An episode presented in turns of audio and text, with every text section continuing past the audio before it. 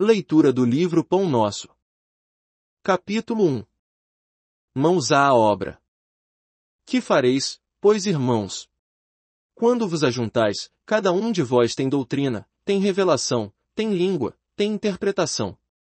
Faça-se tudo para edificação. Paulo 1 Coríntios, capítulo 14, versículo 26.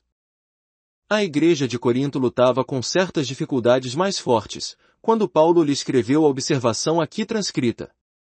O conteúdo da carta apreciava diversos problemas espirituais dos companheiros do Peloponeso, mas podemos insular o versículo e aplicá-lo a certas situações dos novos agrupamentos cristãos, formados no ambiente do Espiritismo, na revivescência do Evangelho.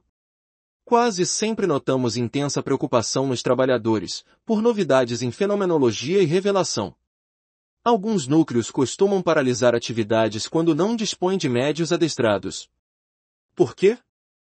Médium algum solucionará, em definitivo, o problema fundamental da iluminação dos companheiros. Nossa tarefa espiritual seria absurda se estivesse circunscrita à frequência mecânica de muitos, a um centro qualquer, simplesmente para assinalarem o esforço de alguns poucos.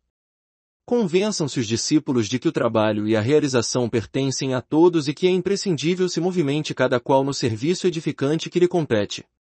Ninguém alega ausência de novidades, quando vultosas concessões da esfera superior aguardam a firme decisão do aprendiz de boa vontade, no sentido de conhecer a vida e elevar-se.